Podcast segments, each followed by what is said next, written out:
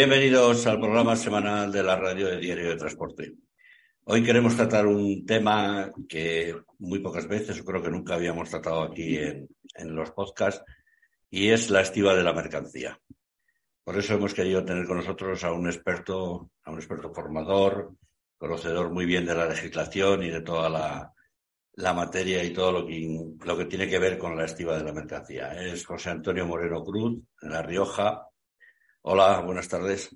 Hola, buenas tardes. Bueno, ¿cómo, ¿cómo, es este próximo ciclo que vais a dar sobre formación de, la estiva de la mercancía? Bueno, pues, a ver, eh, se, hizo una edición anterior del curso de, especialización en estiva y sujeción de carga con la, con la motivación básicamente de que, bueno, no había ninguna formación, eh, digamos, específica que, bueno, que lo avalase una universidad con el rigor que, que, yo, que yo ofrece. Y luego también en base a la demanda de, muchos conductores y, bueno, y todos los participantes del transporte, cargadores, transportistas, incluso formadores, y también eh, de los miembros y las fuerzas eh, de los cuerpos de seguridad del Estado, también que han demandado formación específica en este ámbito. Eh, se hizo la edición anterior, la verdad que fue bastante bien, hubo bastantes suscripciones y ahora se abre una nueva matriculación con, el, con el mismo curso, ¿no? Este año la idea es profundizar en la materia, siendo sin divagar, sino siendo concreto, establecer los tres pilares básicos normativos que regulan la estiva y luego mediante el ejercicio práctico de supuestos de reales, ¿vale? Porque es verdad que la normativa em, eh, se puede entender un poco compleja eh, a la hora de, interpretarla, pero bueno, sabiendo dónde hay que buscar y localizar el precepto, consideramos que no es tan compleja. Está con nosotros también nuestro colaborador Nico Martín. Hola Nico, ¿alguna duda? Buenas tardes. No, pues me apetecía mucho estar en este programa porque la estiva muchas veces parece esa gran olvidada del transporte, ¿no? Y que es muy, muy importante a la hora de, realizar el trabajo del día a día del camionero, ¿no? En el tema de sujeciones o cómo colocar la carga o los pesos, las dimensiones y lo que hemos comentado, ¿no? Muchas veces que puede variar durante el transporte ¿no? y las variaciones que pueda haber, que es muy interesante el conocerlo y luego a la hora de, de, hacer nuestro trabajo, ¿no? de conducir y, de llevarlo a buen puerto. Muy interesante. Eh, dentro de la, de la formación, en, aunque sea en una universidad, ¿puede apuntarse cualquiera? Sí, sí, ese curso está abierto para todos los perfiles para todos los perfiles porque empezamos desde lo más básico hasta lo, eh, bueno, lo que puede llegar a ser más complejo. Y como decía, abierto a, todo, a toda persona interesada. Eh, policías locales, autonómicos, guardia civil, formadores y, por supuesto, eh, los intervinientes en el transporte directamente. Como decía, expedidores, cargadores, conductores. ¿Qué es lo que más se falla estiva? ¿Qué es lo que más se falla? Bueno, pues lo que más se falla, yo en principio parto del desconocimiento hay bastante desconocimiento en, las técnicas de sujeción. Básicamente porque la norma 12.195-1 que, que regula los métodos de sujeción es una norma que ya existe de 2010 y en 2011 sufrió una modificación, o sea que lleva tiempo.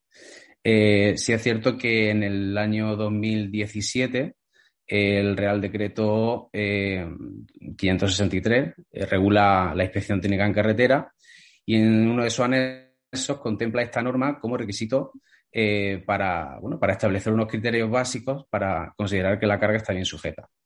Hay que decir que el Real Decreto 563 es la transposición de la Directiva 2014-47 y, y, bueno, y esto no es nuevo. quiero decir, esto ya lleva tiempo. Lo que pasa que bueno, es cierto que desde que entró la actualización última en 2017, pues sí hubo al principio, eh, bueno, una mayor inspección, eh, bueno, mucha inquietud con este tema, ¿no? Ahora es verdad que hay una cierta relajación. Eh, es cierto que, bueno, que hay un periodo laxo de tiempo ahora que en el que, bueno, la gente pues está intentando especializarse, formarse y conocer sobre todo en qué consiste realmente la norma UNE que regula los métodos de, de estiva. Y bueno, y esa norma es cierto que, ya digo, es relativamente compleja porque incluye fórmulas eh, complejas, son fórmulas matemáticas. Pero bueno, el objetivo de este curso es hacerlo sencillo. y garantizo que, bueno, en base al, curso anterior, la gente queda satisfecha porque conoce realmente cómo aplicar esa fórmula y de una determinada carga concreta, saber cuántas cinchas hacen falta y de qué valor STF, por ejemplo. Nico. Eh, yo tengo una pregunta y es un poco sobre las responsabilidades en la estiva, ¿no? De quién es la responsabilidad y cómo actuar sobre la estiva. Eh, yo entiendo que son los cargadores y de hecho recuerdo cuando en 2017 salió todo esto un poco más a la luz y estábamos un poco más ahí con esa incertidumbre de quién era la, de quién era la responsabilidad, que creo que hizo la DGT algún, algún escrito, ¿no? Definiendo de quién era la responsabilidad. Sí que había alguna empresa de automoción que ya había hecho esos cálculos matemáticos y, intervenía muy bien en, el hecho de la carga por los contenedores, del tema de la automoción, y sí, y sí que se actuaba bien. Pero eh, en, la base, ¿no? En la base del conductor y demás, siempre estamos en que yo prefiero decir cómo lo cargo, yo prefiero decir cómo lo ato, pero luego a lo mejor no tenemos las herramientas adecuadas, que ocurre muchas veces con, con las cinchas, ¿no? Que tenemos unas cinchas que no son las adecuadas para el tipo de carga que, estamos haciendo. Entonces, a mí, para empezar, eh, ¿de quién es la responsabilidad primera, o fundamental o principal en, en la estiva? Bueno, a ver, referente a la responsabilidad, eh, bueno, tendríamos que dirigirnos al artículo 20 de la Ley de Contrato de Transporte, que determina la responsabilidad del cargador y descargador. Eh, en principio, eh, la responsabilidad de la activa corresponde al cargador. Si es cierto que en determinadas cargas la responsabilidad deriva al transportista. por ejemplo, pequeños paquetes, pequeños bultos que se encarga directamente el, bueno, el conductor en, manipularlo. Pero sí es cierto también que aun siendo eh, estrictamente eh, normativos y en base al artículo 20, siempre que el transportista no determine criterios básicos para cargar su vehículo, la responsabilidad sería del cargador, en base a la legislación. Eh, si el transportista determina eh, cómo tiene que cargar su vehículo, en ese momento, que siempre es interesante que ese acuerdo esté por escrito, eh, la de responsabilidad no sería del cargador, sino del transportista. Eso con carácter general. Luego habría que estar al caso concreto. Pero en principio, lo que la nota que hacía referencia, la instrucción de la DGT hacía referencia a eso. Desarrolló, digamos, o bueno, o hizo un copia y pega prácticamente de ese artículo, de ese artículo 20. ¿Vale? Entonces, en principio, la responsabilidad sería del cargador. Sí es cierto que la ley de tráfico y también, eh, bueno, pues determina que el responsable es el autor del hecho. Eh, bueno, en principio, en materia de transporte, estrictamente de transporte, nos centraríamos en ese artículo 20. Bien, entonces entiendo que, bueno, yo creo que esto, estaba claro, ¿no? Que era como una excepción, decía, si el transportista asume esa tarea, sí que debería costar por escrito. Ah, para, dilucidar de quiénes son los responsables en un momento puntual. Porque muchas veces eh, tú vas a cargar a un punto determinado, abres las lonas, eh, tú le dices cómo cargas, el, que te está cargando eh, no tiene ni idea. Lo que tú le digas. Lo mismo le da meter 12 o 14 o 16 toneladas al eje motriz y dejarlo el resto vacío, ¿no? Pero para dilucidar el tema este, porque al final los camioneros tendemos a decir, como llevamos el camión, somos los últimos y únicos responsables, ¿no? Sí que debemos estar presentes en la estiva y con este conocimiento que podamos tener sobre las normativas de la estiva, pues que quede más claro y poner las, las objeciones que, que, sean adecuadas en la carta de deporte. Es decir, por, porque muchas veces se carga delantero o se carga trasero porque el cargador dice que le conviene de esa manera mejor, porque por, por el orden de la descarga o por lo que sea, ¿no? Pero al final hay que dejar casi clara constancia en, la carta de deporte eh, las objeciones que, y tenerlo claro que hacerlo por escrito, más que nada por el tema de responsabilidades. Sí, sí. Si no es así, el problema es que, aunque existe legalmente el contrato verbal y los acuerdos verbales, eh, en la práctica demuestra que si no hay constancia por escrito de, de esa situación, es muy difícil eh, llevar hacia adelante ese, ese caso. la, constancia por escrito es importante porque en el caso de que haya un siniestro, eh, la palabra no vale, ¿no? Eh, no, no vale porque no somos lo suficientemente coherentes para, para asumir lo, dicho. Siempre interesante y, de hecho, obligatorio que si queremos dejar constancia de algún hecho concreto que puede ser controvertido, lo ideal es hacerlo por escrito. ¿En la carta de deporte o...? Sí, en la, carta, la carta de deporte que tenemos un problema de si tiene que ir o no, pero sí en el documento de control. Sí, sí, sí, sí, sin duda. En, el documento de control, sí, en el apartado de observaciones, hace alguna mención concreta, por ejemplo, pues el vehículo se ha cargado sin mi presencia o se me ha, eh, no sé, se me ha determinado una ubicación concreta, por lo tanto no he supervisado la, no he podido supervisar la carga. Y bueno, eso puede ser un problema, porque realmente un transportista o un conductor, eh, a la hora de transportar un vehículo que ha sido cargado sin que él sepa realmente, realmente lo que lleva eh, o cómo lo lleva, pues eso puede ser una complicación incluso para el propio transportista y por supuesto para el propio conductor y por ende para todo el usuario de la vía pública en el caso de una catástrofe, un accidente. Pues ahora que está prohibida por ley la carga y la descarga, en el caso de que no le dejen estar presente al conductor durante la carga, ¿de quién es la responsabilidad? Bueno, en el caso de que no esté presente, dejar constancia lo primero por escrito. Por escrito de que esa situación eh, se, ha, producido de esa forma. Eh, hay que demostrar realmente, realmente con un peritaje, eh, bien sea por un comisario de averías o un inspector de transporte o especialista en estiva, que determinen las causas que originaron ese, ese siniestro o ese daño de la mercancía. Eh, insisto, que una empresa cargadora determine eh, que este vehículo se carga sin la supervisión, porque esa norma de la empresa, del transportista, eh, puede conllevar que el transportista hasta cierto punto está autorizado a transportar algo que no sabe lo que transporta, simplemente en base a lo que un papel determine. no es suficiente. Sería, sería correcto eh, que se supervisase esa, esa, carga, esa carga, por lo que, por lo que he comentado. En principio, el desconocimiento no exime del cumplimiento de la ley. Por eso eh, tenemos que ser eh, muy insistentes en que tenemos que saber qué transportamos y cómo transportamos. Entonces, únicamente para derivar cierta responsabilidad, que en el documento figure las condiciones en las que ha sido cargado ese vehículo. Eso es esencial no se me ha permitido la presencia, no he podido supervisarlo. Y en base a eso, dependiendo de cómo surja el siniestro, qué es lo que surja, y del procedimiento de investigación y peritaje, pues se establecerá una responsabilidad u otra. Eh, sí, que, es verdad que los que se toman en serio el tema de la normativa sobre la estiva o sobre prevención y riesgos laborales, los que se lo toman en serio y están actuando mm, de una manera correcta eh, ni se inicia la descarga ni la carga si no está presente el conductor. Y además tiene un lugar adecuado para que él esté eh, con, todas las medidas de, seguridad disponibles, Porque me acuerdo de la famosa jaula del conductor que lo, encerraron en una jaula, que bueno, realmente yo creo que nadie se deja encerrar en una jaula, ¿eh? voluntariamente, porque si yo tengo que estar presente en una carga, en una descarga, tendré que estar en un lugar seguro pero yo tengo que estar también viendo cómo, cómo se hace en el interior del vehículo, no en una jaula metido, que no, lo pueda ver. Entonces, hasta ahora lo que yo conozco, ¿eh? Eh, sí que te permite, y además la, la carga o la descarga separa si no estás en el sitio adecuado o si no estás presente.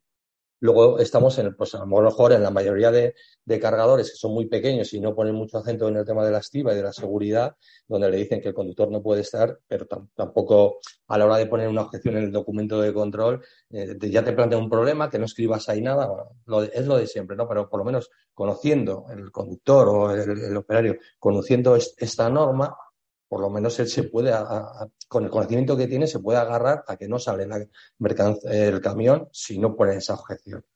Porque las responsabilidades son, son importantes. Claro. Así es. Eh, eh, normalmente eh, se llevan unas fichas estándar que se compran bueno, pues, en tiendas de recambios o... ¿Existe una especificación concreta para, para las fichas, tiene, eh, las hay de diferentes resistencias, diferentes tamaños, se pueden llevar siempre las mismas, ¿cómo, cómo está este tema? Bueno, pues referente a, la, a las cinchas, eh, también tiene su norma específica UNE, eh, su la variación de la, la, que he comentado antes, de la 12.195. Y ahí se especifican los requisitos que tienen que figurar en la, en la etiqueta eh, y las características de, bueno, pues, su característica de resistencia, de construcción, fabricación, resistencia a la corrosión. Entonces, eh, las cinchas sobre todo, a ver, incluyen varios valores, ¿vale? El valor LC, el STF, el STH. Eh, sí es cierto que en el, en el día a día, eh, para saber, por ejemplo, si una cincha es la adecuada, es interesante el valor, sobre todo, STF. El valor STF, digamos que el que mide la resistencia al, bueno, a la sujeción. ¿no? ¿Qué capacidad de sujeción tiene esa cincha? Pues bueno, vamos a ver ese valor STF de cuánto es. ¿no? Tiene un valor STF de 500 Dan que la unidad de medida de fuerza de, la, de las cinchas, ¿no? Bueno, pues eh, en principio una cincha de 500 Dan eh, amarraría más carga que una cincha de eh, STF de 250 Dan, ¿no? Luego también se mide su capacidad de elongación, su, bueno, pues con el uso puede perder esa, esa, capacidad de fijación. Hay que decir claramente que la etiqueta es obligatoria, no vale un documento anexo, la etiqueta tiene que estar siempre visible. De hecho, hay algunas cinchas que vienen protegidas con, un plástico. La etiqueta viene con un plástico que lo, que lo protege de, la inclemencia y del roce y de, la fricción. Incluso cuando dos cinchas tienen que estar, en, contacto, porque, bueno, pues eh, coincidan, porque sea un amarre cruzado, también existen dispositivos de tipo funda que evitan que se rocen y se desgasten y se deterioren entre ellas.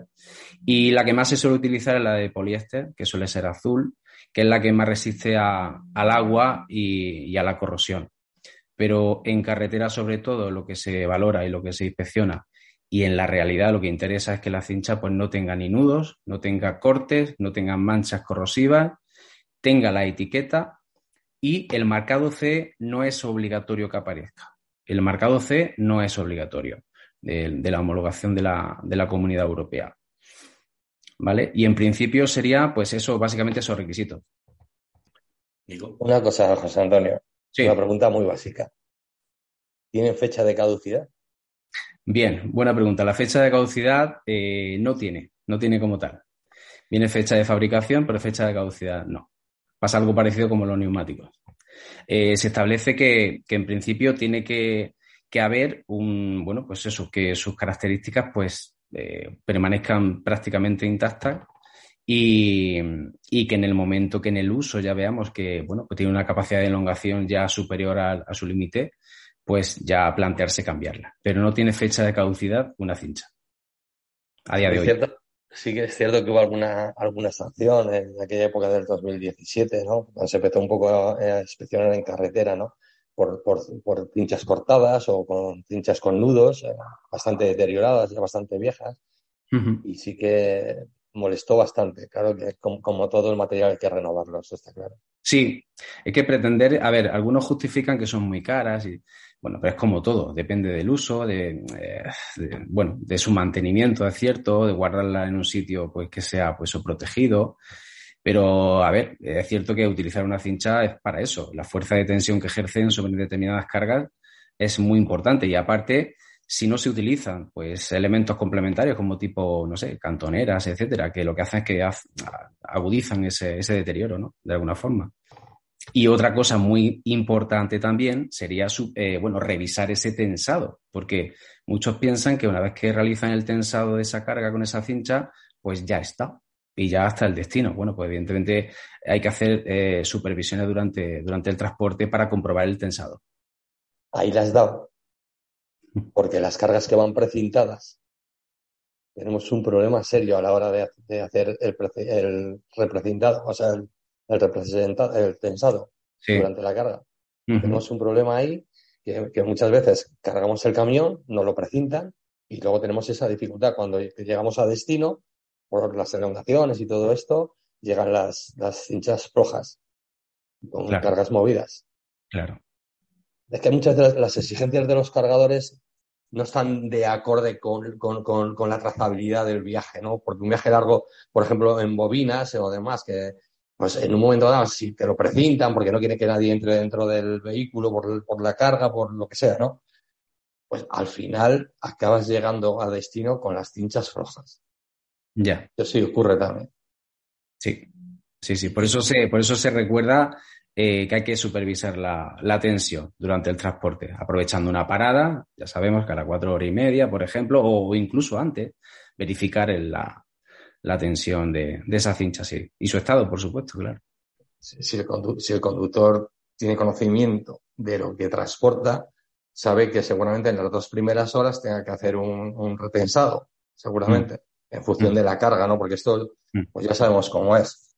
Y una, una, una cuestión que, con el tema de las cinchas, ¿eh? Eh, muchas veces eh, cargamos contenedores de, automoción donde van pues puertas, van mm, y tenemos que tirar una cincha. ¿Cómo, ¿Cómo hacemos? Porque no la podemos tirar por el medio del contenedor, porque podemos dañar el, material.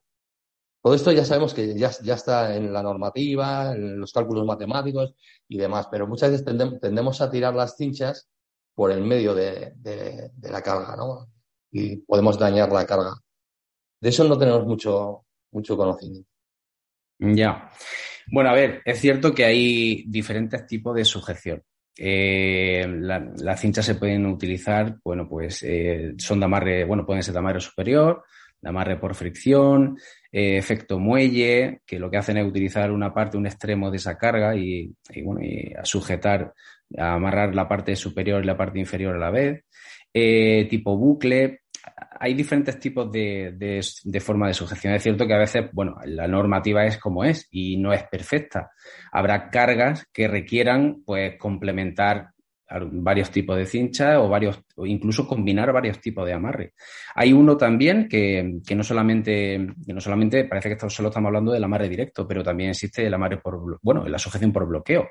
Utilizar la propia estructura del vehículo o, o, incluso algún tipo de material, madera, para bloquear esa carga eh, va a permitir reducir el número de cinchas, por ejemplo, también y estabilizarla. No siempre tenemos que amarrar directamente una carga. Habrá cargas que, dependiendo del tipo de vehículo, si es L, XL, eh, podremos utilizar su estructura para, para contenerla también.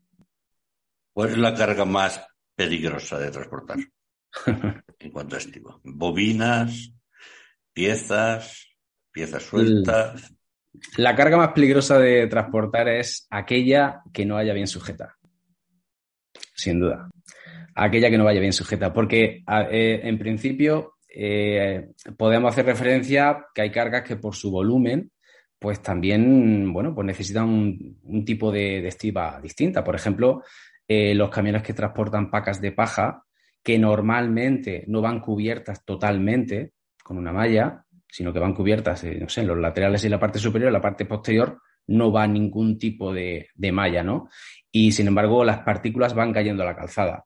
Bueno, pues eh, no sé, no, entiendo, no me he encontrado de todo en carretera, pero eh, no entiendo por qué normalmente veo más ese tipo de, transporte sin estar cubierto totalmente, ¿no? Igual que, por ejemplo, una carga eh, suelta o que pueda caer total o parcialmente a la calzada en un camión caja abierta sin estar cubierto.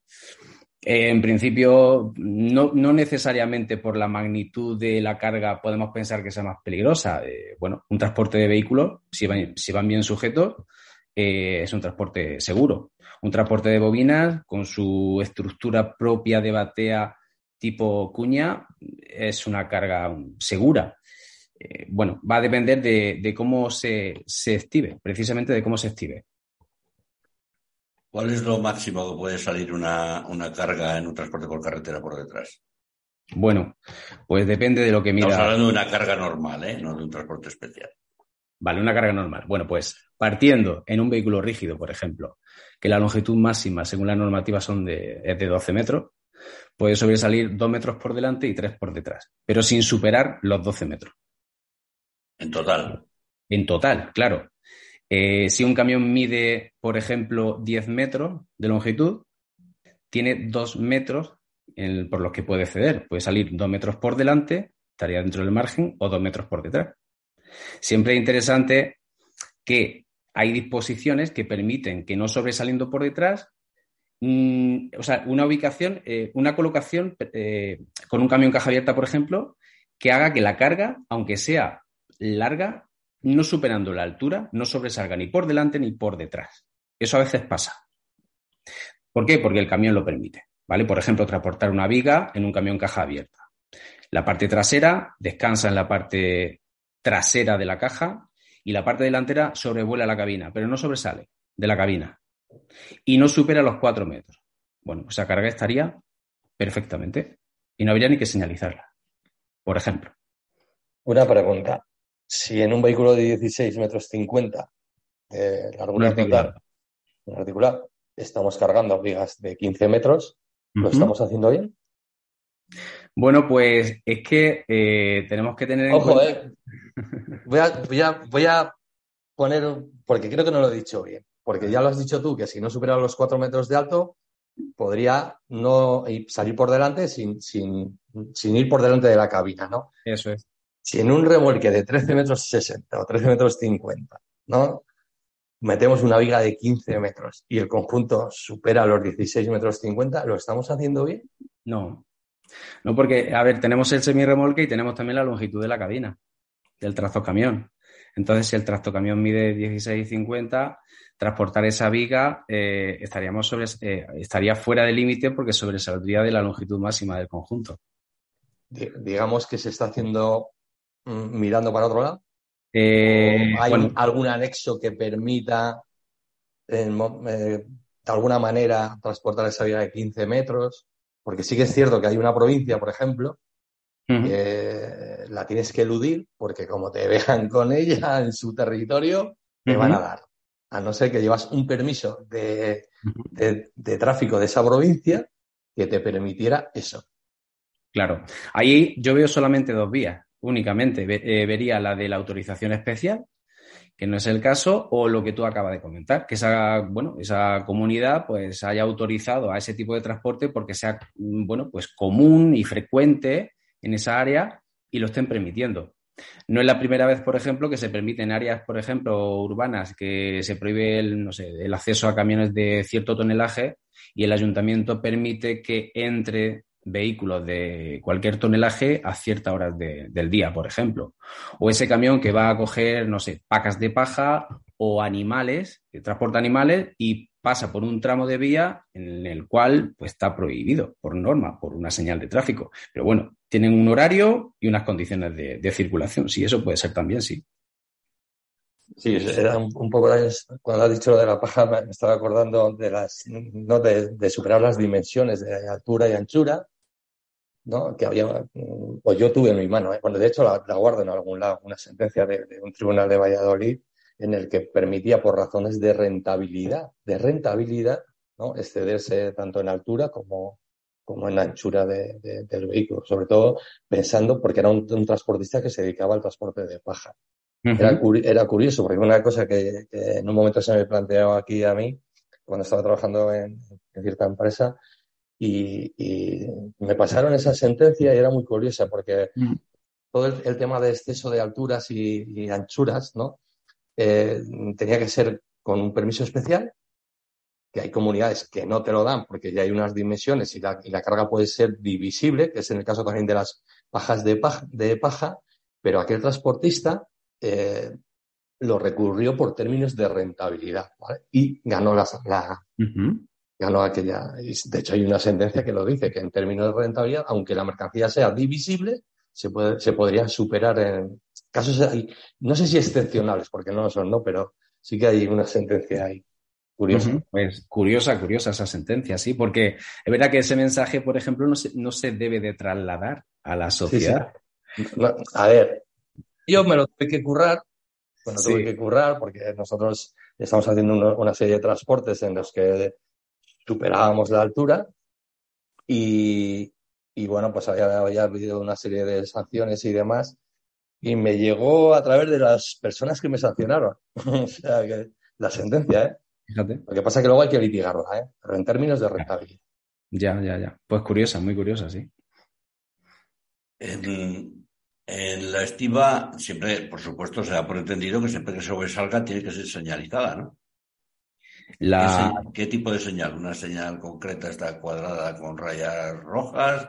¿Una luz? ¿Un trapo? Bueno, a ver, la carga eh, siempre que sobresalga por detrás de la proyección en planta del vehículo exige colocar la señal V20. la de franjas diagonales eh, rojas y blancas. Que sobresale por un lado concreto de la parte trasera, se colocaría uno. Eh, si sobresale sobre toda la anchura esa carga eh, de la parte trasera del vehículo, habría que colocar dos paneles en forma de V invertida. ¿Por qué V invertida? Pues porque da la sensación de que esa carga, de que esa carga sobresale hacia los lados, únicamente por, por perspectiva. Aunque es verdad que la ley recoge, pues eso, tiene que ser en V invertida. Y es verdad que también yo me encuentro dos paneles en forma de V normal, formando una V.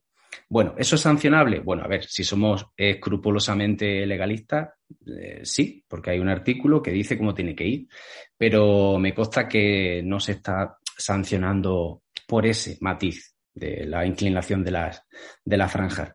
Eh, eso siempre, de día y de noche. Ahora bien, ¿cuándo habría que colocar eh, dispositivos, por ejemplo, luminosos y reflectantes? Bueno, pues en condiciones de baja visibilidad.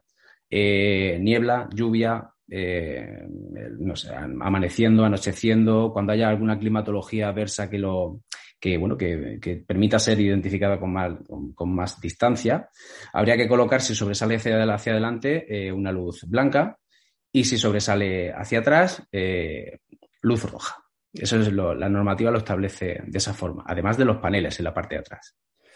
Y si sobresale por la anchura si sobresale más de 0,40 de la proyección en planta del vehículo, que ya es, ya es difícil, porque los vehículos de transporte van aprovechando muchísimo la, anchura máxima del vehículo.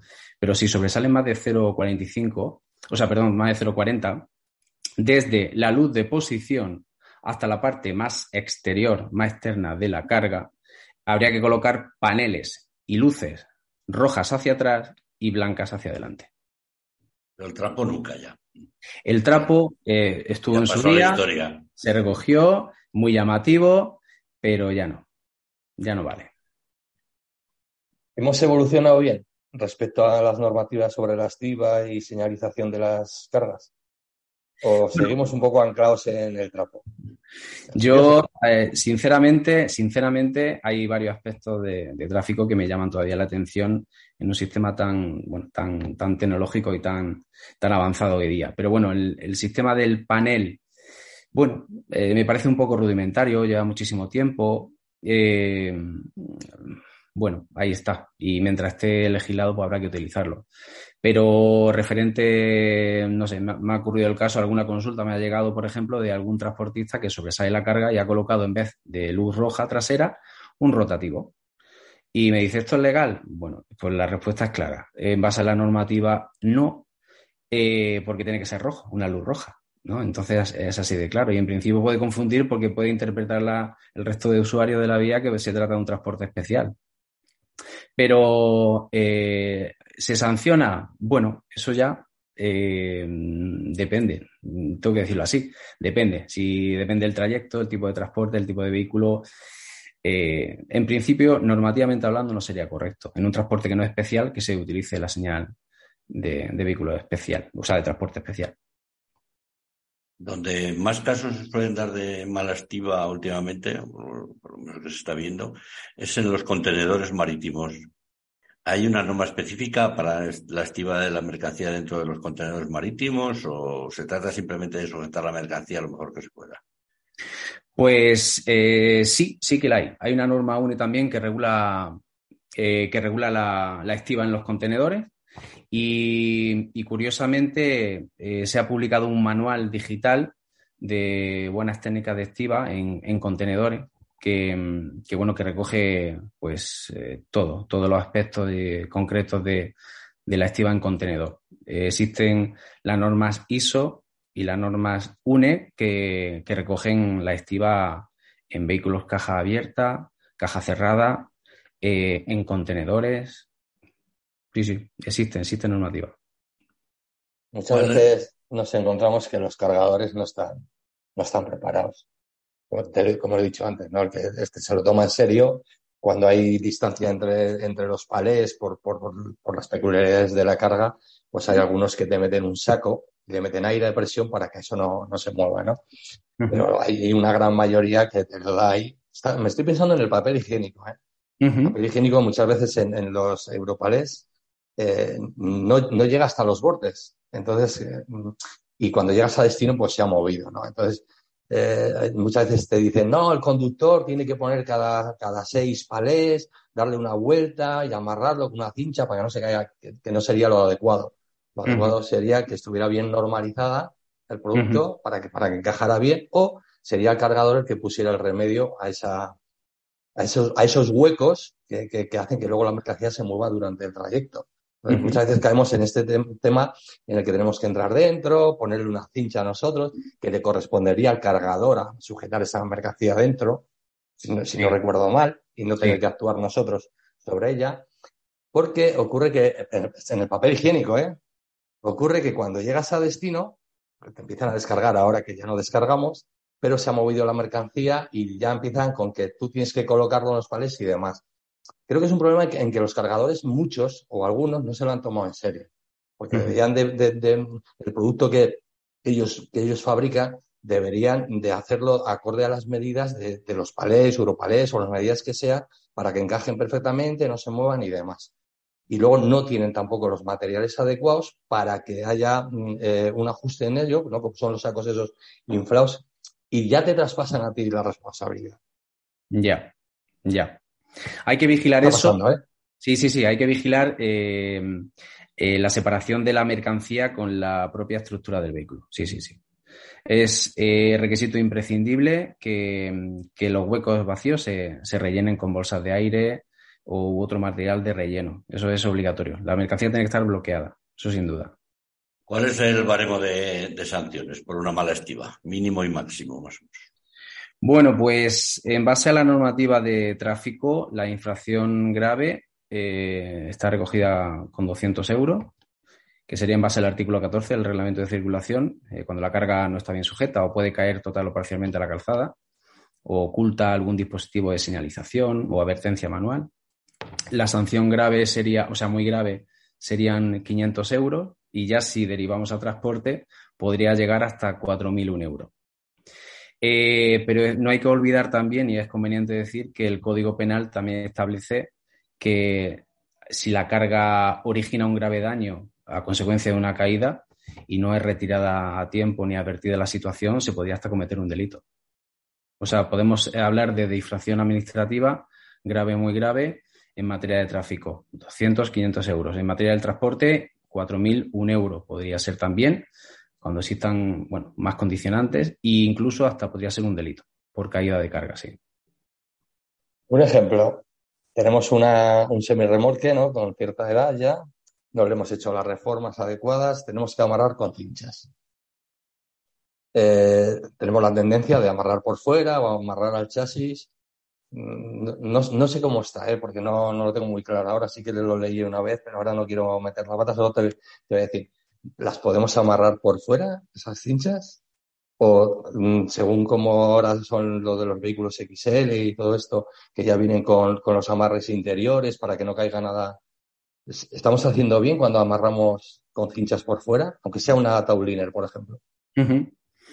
Bien, pues a ver, sobre eso, en principio partimos de que el vehículo sea, eh, bueno, reúne las características de L o XL. Significa que su estructura se puede utilizar para contener la mercancía. Eh, en principio, si no estaba acreditado como tal, eh, no se podría utilizar la propia estructura del vehículo para retener. Pero hablamos de las estructuras, pues eso, laterales, traseras y demás. ¿Se puede utilizar el bastidor o un elemento del semirremolque para amarrar? En principio, sí, siempre y cuando la superficie no haga que pueda dañar la correa o que incluso no presente óxidos, porque recientemente, bueno, el año pasado ya, de hecho, fue uno de, los ejercicios que hicimos en el curso anterior de Estiva. Eh, un, vehículo, un, vehículo articulado fue aquí sancionado en La Rioja eh, porque transportaba carretillas elevadoras, iba torsionado el bastidor y utilizaba eh, correas, el que, que, bueno, en la propia estructura del semirremolque. A ver, se podría, se podría utilizar. Lo que ocurre es que la estructura que soportaba la tensión de la cincha estaba oxidada incluso le faltaba algún trozo en algún punto. Entonces, esa estructura no tiene capacidad técnica para, para eh, sujetar o retener esa, esa, tensión de esa cincha. Eh, en principio, sí. sí es cierto que si ese vehículo tiene dispositivos concretamente especificados para utilizarlos como tal, hay que utilizarlos. Pero bueno, ya sabemos que hay vehículos antiguos o de matriculación anterior que, bueno, que permiten, si están en buen estado y en buenas condiciones, utilizar esa, estructura exterior para, para soportar la tensión de la cincha. Hay que tener en cuenta que no haya elementos cortantes ¿no? dentro de la estructura del vehículo y que no puedan ser, que no se oxiden y deterioren el elemento de sujeción, ¿no? Eso es, una superficie rígida, que no esté oxidada, que no tenga oquedades o tenga poros o que o lo que tú comentas, que no tenga superficie cortante. Claro, sí, sí, eso siempre que esté bien sujeta y bien amarrada. Lo que no puede hacer es torsionar una cincha, girarla, anudarla, eh, lo que hemos dicho, eso no. Pensando que en caso de que se rompiera esa slinga, también caería a la carretera, ¿no? generando un peligro, que nos encontramos muchas veces cinchas en la carretera. Realmente es porque o no estaba en buen estado, o porque había un elemento cortante, o no se ha activado correctamente. Claro. Es que las vibraciones del transporte son fundamentales en este ámbito de la estiva. Porque esas vibraciones, suponiendo un terreno uniforme o medianamente uniforme, pero bueno, sabemos que no siempre es así. Y la vibración en un transporte de larga duración eh, puede originar bastante, bastante desperfectos, sí. Sea, que las cinchas no pueden ir por fuera, por apoyadas en los laterales, ni, ni, el cierre de la cincha debajo de la lona, se vea por fuera, nada, tiene que ir por dentro todo, ¿no? A ver, en principio sí, más que nada por su protección, ¿no? Pero si hablamos de un camión plataforma, eh, sí se podría utilizar. evidentemente se puede utilizar por fuera un camión plataforma, eh, podemos utilizar una cincha y aprovechar su estructura exterior para, amarrar esa carga. Pero insisto, la estructura tiene que estar en, perfecto estado. Otra, esa es la, solución eh, bueno, más, más común siempre y cuando se den todos esos condicionantes. Digamos que es una situación pues, un tanto más exigente. Tiene que darse todos los condicionantes que hemos dicho. Si queremos tener un vehículo, si queremos, tenemos un vehículo, queremos autorizarlo o homologarlo como eh, L o XL, pues nada, no pasa nada. Vamos a un carrocero, le hacen las pruebas de peritaje, las pruebas de resistencia, nos dan nuestro certificado y ya tenemos nuestro vehículo eh, certificado como L o XL. Muy bien, José Antonio, ¿algo más que nos quieras contar? Tengo otra, cuestión. Tengo una ah, cuestión. Algo que se quede, venga. En, vehículos capitones, muchas veces que dedicamos, yo que sé, a la paquetería. Pero tenemos, nos contrata un, un, trabajo que es en un sentido, llevamos paquetería, pero en el otro sentido tenemos que ir al mercado de la carga general, Y como tenemos paquetería, que ya lo hemos dicho antes, que son paquetes sueltos y demás, no, no habría mayor problema porque no podemos amarrar todos los paquetes o lo que sea.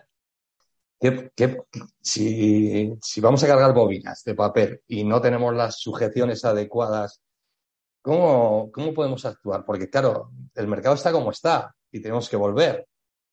Entonces, ponemos el, camión, nos cargan las bobinas, lo que sea, no tenemos dónde sujetarlo y si tuviéramos, ¿quién las tiene que sujetar? ¿Quién tiene que sujetar las bobinas? Dentro del camión. Bueno, en principio habla. O cualquier, o cualquier mercancía.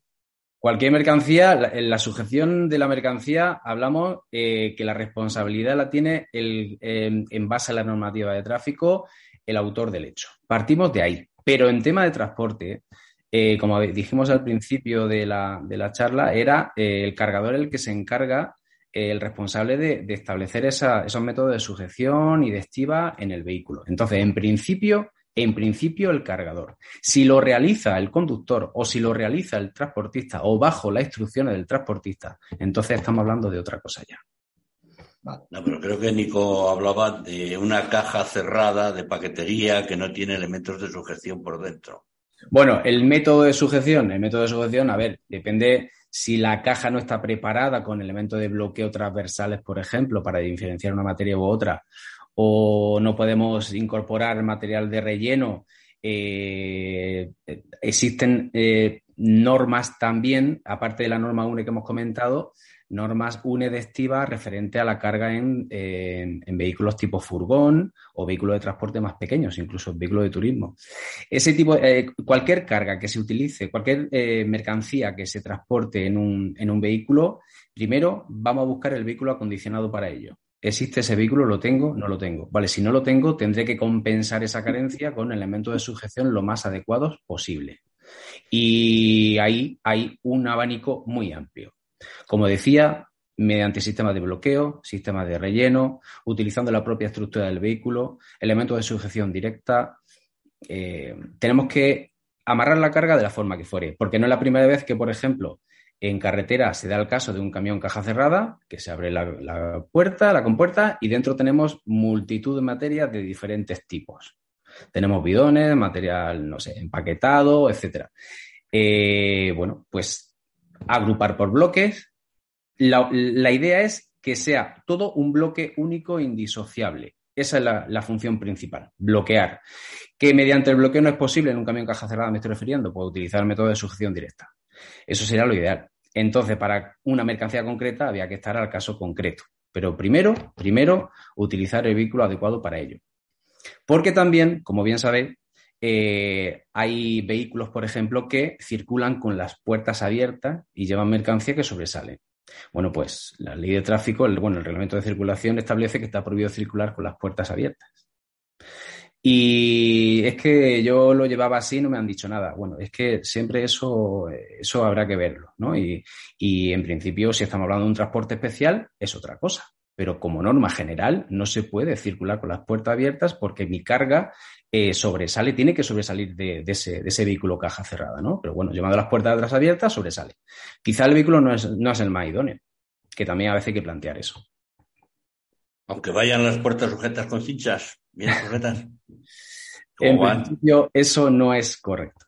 En principio, eso no es correcto, sí. Eh, ¿Algo más? Es que es, que es curioso, porque lo vemos todos los días a todas las.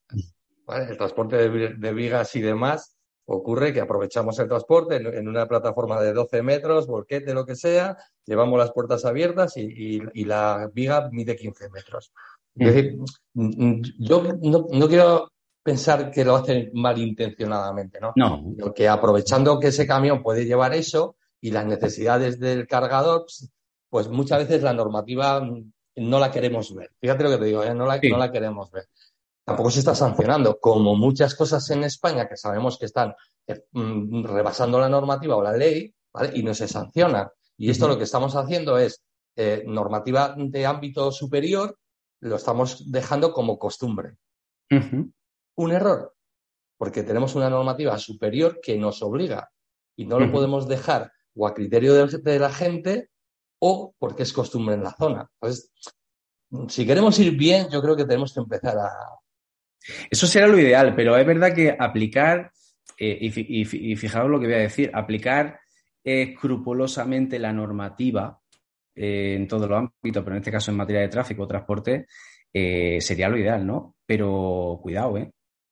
Cuidado, porque sería, la convivencia sería compleja en cuanto a la, literalidad de la ley. Que eso sería lo ideal, pero ese margen de flexibilidad que lejos de, de, pretender confundir a la gente, se tiene que entender cómo pues ese, ese margen de flexibilidad, siendo eh, consciente de las circunstancias, tú antes comentabas lo de la sentencia, eh, bueno, es un tipo de transporte, esa carga, aunque vaya con las puertas o, el acondicionamiento atrás quitado y sobresale, va bien sujeta, va bien señalizada, bueno, pues está permitiendo. Es cierto que eso se podía sancionar por lo que decía antes de la orientación de la franja de la señal V20, de cargas que sobresalen. Pues sí se podía sancionar, pero no se está sancionando con carácter general, ¿eh? digo, ¿eh? con carácter general porque, bueno, lo que importa quizás más son, son otras cosas. Que vaya bien sujeta, que no se produzca ningún daño a ningún tipo de, usuario. Pero claro, partimos de que una carga requiere normalmente un tipo de vehículo concreto. ¿Algo más? Pues bueno, básicamente animar a todos aquellos que estén interesados en realizar el curso de Estiva eh, y sujeción de cargas que, bueno, que, se inscriban en la, en la, página web de la UNED de Málaga. Eh, pueden ver la información, solamente buscar curso de especialización de, Estiva y sujeción de cargas. Eh, y nada, aquí estoy, aquí estoy para, lo que necesiten y para intentar aclarar las dudas que surjan. ¿Dónde se realiza el curso? ¿Y si es presencial o cómo? El curso es online. Eh, tiene una duración de 125 horas y una carga lectiva de 5 créditos. Se realiza a través de la UNED y una asociación policial, eh, que es la que, la que represento aquí atrás, ADEPOL. Y, y bueno, y conjuntamente, pues la verdad que estamos muy contentos porque es un curso que, bueno, que, que sí es cierto que la activa no es una materia formativa obligatoria, como tal, no existe un carnet de estiva ni nada al estilo, pero sí es verdad que lo que puede aportar desde un, enfoque práctico y pedagógico, yo creo que se puede sacar mucho rendimiento, principalmente evitar daños en carretera, ser consciente de la realidad y de los daños que pueden surgir y, por supuesto, evitar sanciones, que, también ha salido este tema. Es, importante decirlo también. La hora de dirimir responsabilidades. Y por supuesto, para establecer ese, ese, margen, esa, esa, determinación de la responsabilidad. Saber interpretar la ley que bueno, que a veces pues no es fácil, por eso hay que recurrir a, instrucciones, a normas anesas, etcétera. Entonces, eh, este curso lo que ofrece mucha, mucha información. Mucha información que he ido recopilando durante mucho tiempo y en mi día a día, ya en mi función como especialista de tráfico, pues eh, tengo bastante información al respecto y, y, la verdad es que se tratan casos, eh, pues eso, reales. Casos prácticos, muchos casos prácticos. El curso dura un mes pero es un mes intenso en cuanto a la resolución de casos prácticos. Y aunque el método de evaluación al final la UNED establece bueno, que son cuatro exámenes tipo test, de, creo que son 25 preguntas cada, cada tema, y, pero eso es una parte para la evaluación y luego está la parte práctica, que es la que ya, ya me encargo yo de, de poner casos prácticos y que se realicen algunos cálculos incluso y establecer. Fijaos que normalmente ya, ya terminamos, pero es que podemos estar hablando mucho rato. No, no, tranquilo. Existen, existen las, eh, las calculadoras de estiva, porque la norma UNE, como decía, era relativamente compleja y están en el mercado pues gran cantidad de, de calculadoras de estiva. Es una herramienta muy práctica. Algunas son gratuitas y te permiten ciertos tipos de carga, ¿no? Está, está limitado y si quieres tener toda la globalidad, digamos, o más amplitud, hay que pagar. Pero es, esa herramienta que es muy útil eh, al final lo que viene a trasladar es eh, la interpretación de la formulación de esa, de esa norma, de la norma UNE 12.195, que es en la que se basa, en la que se basa la normativa actual nacional para entender que una carga está bien sujeta. Y fijaos, y con esto termino, eh, el Real Decreto 563-2017 de inspección en carretera en el anexo, creo que el anexo 3 o el anexo 5, no recuerdo bien ahora mismo, establecía que la norma UNE, o sea, se entiende que una carga está bien sujeta en base a la norma UNE que estamos refiriendo. Pero es más, el acuerdo internacional que regula el transporte de mercancías peligrosas por carretera, el ADR, también recoge en un apéndice que esta norma es la que se requiere o la que se, bueno, la que se va a considerar para que una carga vaya bien sujeta en transporte de mercancías peligrosas y en transporte, digamos, convencional. O sea, la norma por sí sola, la norma UNE por sí sola no es obligatoria, pero en el momento que se incluye en una disposición de rango legal o reglamentario, ya sí es obligatoria. Una, última cosa, Nico. En tu opinión, en empresas de cierta dimensión, ¿sería bueno la figura del consejero de seguridad a nivel del tema de la estiva, como lo hay, por ejemplo, el consejero en mercancías peligrosas. Interesante eso. Eh, referente a ese. Con cierta dimensión, ¿eh? ¿Eh? eh quizá todas las empresas, no lo sé, si de cierta dimensión o que uno dé de, esa figura, ¿no? Más que nada por controlar el tema de la estiva, los materiales. Sí, me parece muy buena propuesta. Igual que la hay, yo también soy consejero de seguridad en ADR, pero referente a lo que acaba de comentar, tengo que decir algo. Recientemente, en noviembre, octubre, noviembre del año pasado, salió a través del Ministerio de Educación una cualificación profesional que se denomina Inspección en la Seguridad del Transporte y la Estiva en Carretera. Esa cualificación profesional eh, se puede lograr o se puede conseguir o se puede estar a ella acreditando experiencia profesional o formación no reglada. ese matiz guarda relación con lo que está diciendo. O sea, ya se ha creado por educación una figura de inspector de estima. Pero claro, eh, ¿cómo se hace esa, cómo se accede a esa, cualificación? Pues que un centro plantee esa cualificación y la realice, son bastantes horas, en un centro durante X meses, o bien lo acreditas por experiencia profesional o formación no reglada. la titulación por educación, reconocimiento oficial. inspección, eh, inspector de estiva. Es, es, una vía, es una vía muy interesante, muy interesante en el sector, porque al ser tan concreta me, sorprende que, que, haya surgido esta cualificación profesional, que son, bueno, los certificados de profesionalidad. Lo que pasa es que hoy en día eh, no tiene un certificado, esto sería otro tema más despacio para hablarlo más tranquilamente, pero bueno, eh, tiene una cualificación que es súper novedosa, digamos la, más novedosa, junto con vehículos híbridos, eléctricos y, demás que han salido. Tenemos esa vía y tenemos la vía también de comisario de avería, ¿vale? Que existe también ese, perfil, eh, eso ya existe. Veo muy bien y veo muy interesante que en una empresa de transporte de cierta envergadura, y de baja envergadura también, existe una persona o un grupo de personas especializadas concretamente en materia de estiva. Ahorraría quebradero de cabeza y ahorraría mucho al bolsillo. Muy bien.